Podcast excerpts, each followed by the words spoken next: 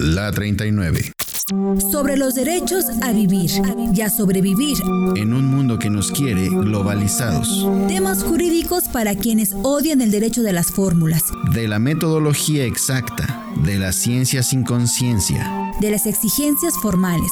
De la impartición de justicia sin justicia. De la ley generalmente discriminatoria. Del cumplimiento arbitrario de la ley.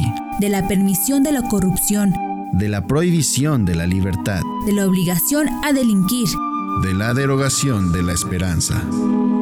Esta ocasión, aquí en la 39, vamos a platicar sobre la ponderación y el título es La ponderación mató al derecho, que lo planteamos en el libro de Entre depredación e indiferencia y en el capítulo 3, El poder de recaudar. La ponderación mató al derecho, página 148 Hablamos de la, de la constitucionalidad sobre la revocación o la cancelación del certificado del sello digital. Resulta que en ese tiempo se declaró constitucional esta medida, 17H del Código Fiscal. Hay que recordar que no se ha sostenido el análisis constitucional respecto al nuevo artículo 17H bis del Código Fiscal, sino del 17H del Código Fiscal que se sostuvo en, eh, hace cinco o seis años la procedencia de esta medida, atendiendo a que, a decir de la Corte, pues era una medida constitucional. Y bueno, pues lo volvemos a poner a colación porque resulta que el asunto que tiene que ver con la ley de la industria energética, pues tiene que ver exactamente con la misma situación, el mismo argumento, la ponderación. Ya hemos platicado en alguna otra ocasión en la 39 que la ponderación tiene que ver con el principio de proporcionalidad, es decir, que el derecho constitucional actual está sustentando dos principios fundamentales.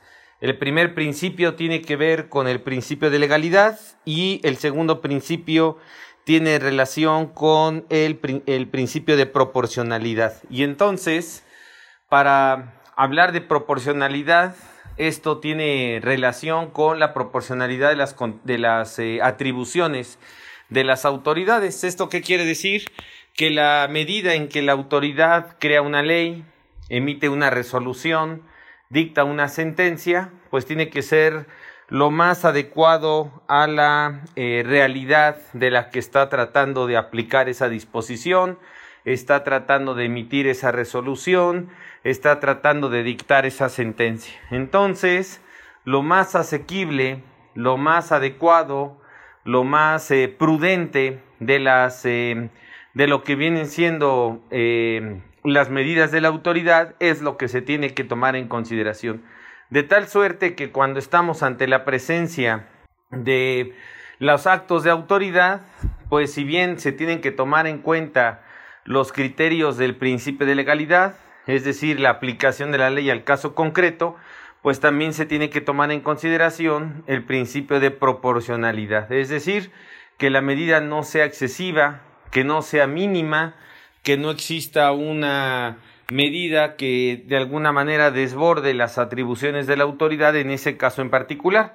De tal suerte que en estos eh, casos en, en, sí vamos a ver eh, situaciones en las cuales nos encontramos con que la proporcionalidad pues se ha tratado ya de un principio constitucional, como ya lo comentamos, y que se refleja en los artículos 1, 14, 16, 22 de la Constitución principalmente. También se menciona el propio artículo 40 de la Constitución.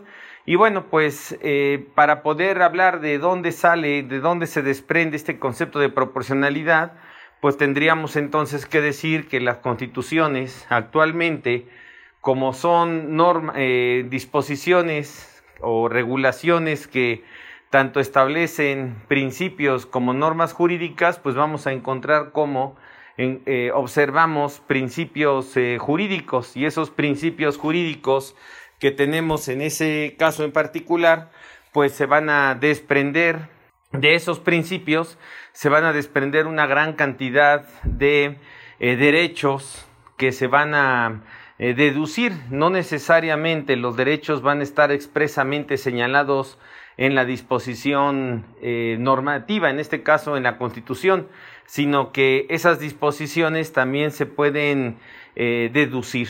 Basta con que se analice una disposición constitucional como para que se pueda deducir la determinación o la resolución que en su caso, o el principio, mejor dicho, que en su caso se puede sostener que se desprende de la lectura y de la interpretación más amplia que pudiera tenerse respecto a ese texto jurídico, en este caso ese texto constitucional. Esto lo que provoca pues es que haya una cascada de derechos constitucionales que no necesariamente son derechos eh, expresos, eh, digamos, literalmente señalados en la propia Constitución. Así tenemos entonces que eh, observamos una gran cantidad de principios em, constitucionales que se van a desprender de la propia deducción y en ese sentido, pues de quien deduce. Y bueno, ¿quién es el que deduce? Pues en primer lugar, pudiera deducir el legislador cuando presenta una iniciativa de ley, podría deducir una y, cuando se autoriza esa ley, desde luego, ¿no? Cuando se aprueba esa ley, podría deducir también la autoridad administrativa cuando estamos ante la presencia de alguna política pública que se implemente en algún sector de la administración pública, también existe una deducción y también podría haber una deducción de donde se desprenda la tutela de algún derecho, pues en el caso de las sentencias de los tribunales, de las autoridades jurisdiccionales. Pero también podría eh, sostenerse una, eh, un derecho que se deduce no necesariamente de la propia eh, autoridad legislativa, de la autoridad ejecutiva o de la autoridad judicial, sino del particular cuando interpone como quejoso algún medio de defensa. Entonces, ante la posibilidad de que se le tutele sobre algún derecho no expresamente señalado en la Constitución, pero que se puede deducir de él, pues también puede llegarse a dar esta situación de que se encuentre un derecho que no es eh, eh, expreso, sino que diríamos es un derecho tácito. ¿Qué es lo que sucede con esto? Pues hay una amplia, eh, desde el punto de vista positivo, digamos, pues hay un amplio criterio de derechos que se pueden deducir de la propia Constitución sin la necesidad de reformarlos, presentar propuestas, iniciativas, etcétera.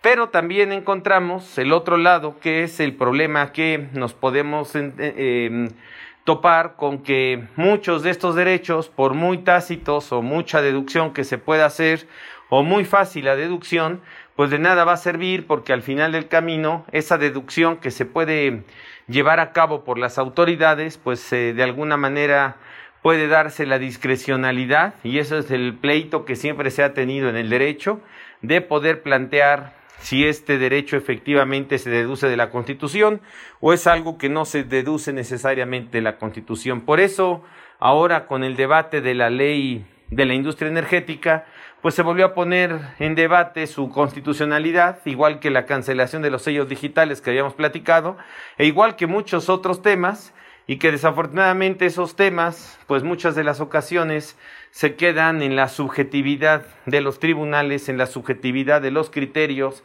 en la subjetividad de que pudiera decirse en este caso sí aplica y en este caso no aplica. ¿De qué va a depender? Pues va a depender entonces la última palabra, pues la tendrá quien es la autoridad competente para decidir que en ese caso aplica o no aplica ese derecho que se deduce de la Constitución. Y entonces, ante esta eh, problemática que nos encontramos en esta primera parte que estamos platicando es de dónde nace la proporcionalidad, pues nace precisamente de ese criterio ya muy insistente que establece que la Constitución tanto tutela el principio de legalidad como el principio de proporcionalidad.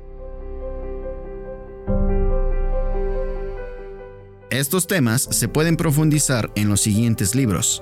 La utilidad de la filosofía del derecho en el derecho tributario. Clasificación de las violaciones de fondo y forma en los procedimientos de las autoridades tributarias. Temas jurídicos para tiempos no jurídicos. Entre depredación e indiferencia. El plan de Ayala desde otra mirada. La última página en defensa fiscal. Para conocer la ley federal para la prevención e identificación de operaciones con recursos de procedencia ilícita.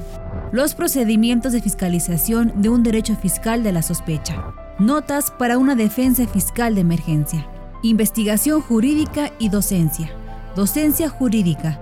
Tratado de Derecho Constitucional. Así vimos México. Apuntes contemporáneos de derecho. Viviendo la Constitución a 100 años de su promulgación. Identidad migrante. Derecho y sociedad. Notas para entender la realidad. La Declaración Universal de los Derechos Humanos en su septuagésimo aniversario. Derechos actuales, realidades y desafíos.